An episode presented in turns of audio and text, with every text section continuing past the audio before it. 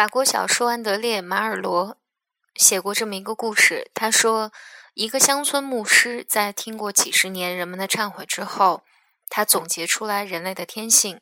他说，首先，人们比想象中更不开心；其次，没有一个是完全成长的人。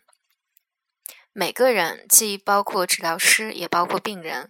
都注定要体验生命的美好，也要体验其不可避免的暗黑之处：幻灭、衰老、疾病、孤独、丧失、无意义、痛苦的选择和死亡。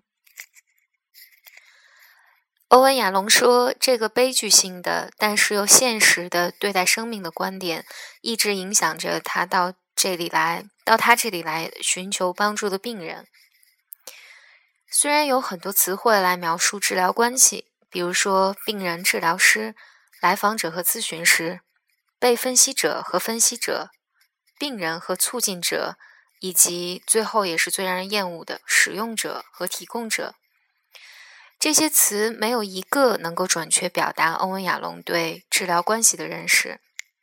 他倾向于把病人和治疗师看成旅途的伙伴。这个词消除了你们就是来访来访者和我们，也就是说治疗师之间的区别。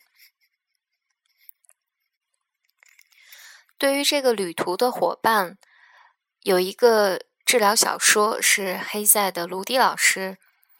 这个里面这个小说的故事讲了两位生活在圣经时代的著名的医治者。一个叫做 Joseph，一个叫做 Diane。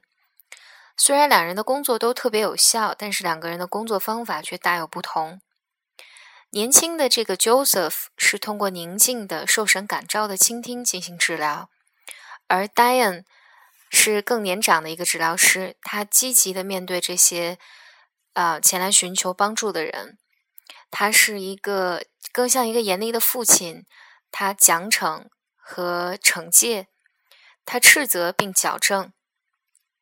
两个医治者从来都没有见过面，他们相互为竞争者工作了很多年，直到有一天，年轻的这个医治者叫做 Joseph，开始烦恼，坠入了黑暗的绝望，经常为自杀的念头所困扰。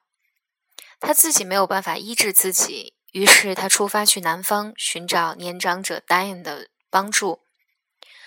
在朝圣的路上，有一天晚上，他走到一个绿洲休息，然后碰到一个年老的旅行者，两个人就聊天儿。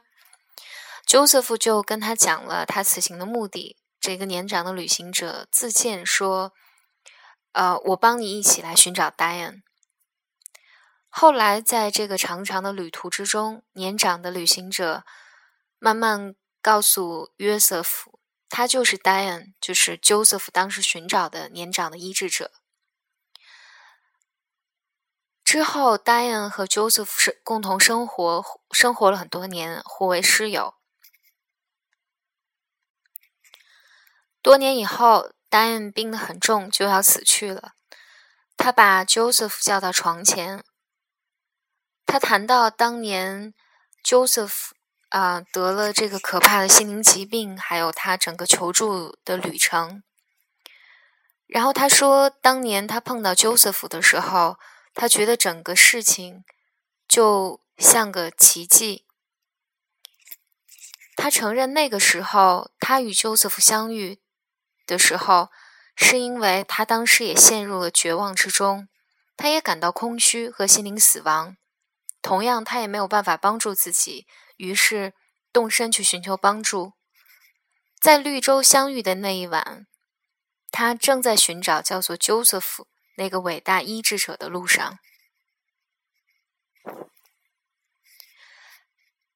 欧文·亚龙书里这个故事，我是在几年前看到的，觉得特别震撼，因为你不得不承认，作为人，自己所有的脆弱和不能够，你也得成为承认作为人。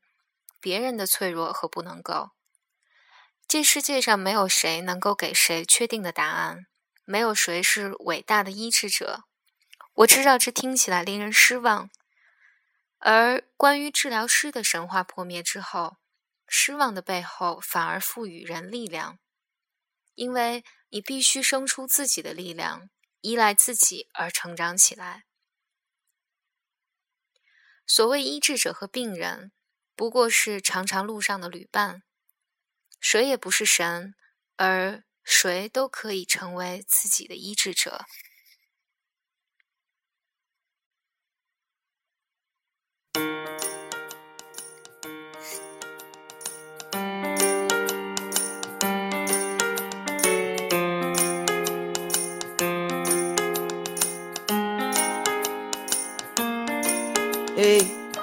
It's the morning after last night.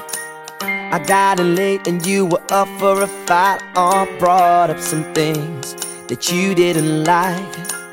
You said get out, I said that I just might. Sometimes I feel like we're not gonna make it. Sometimes we act like we really hate this, but we couldn't replace this. Let's face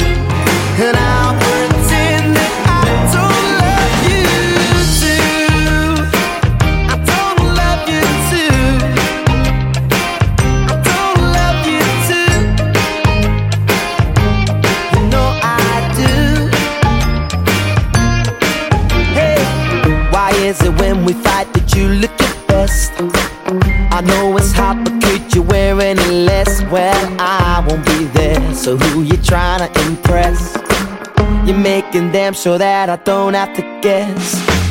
Sometimes I swear that you just wanna break.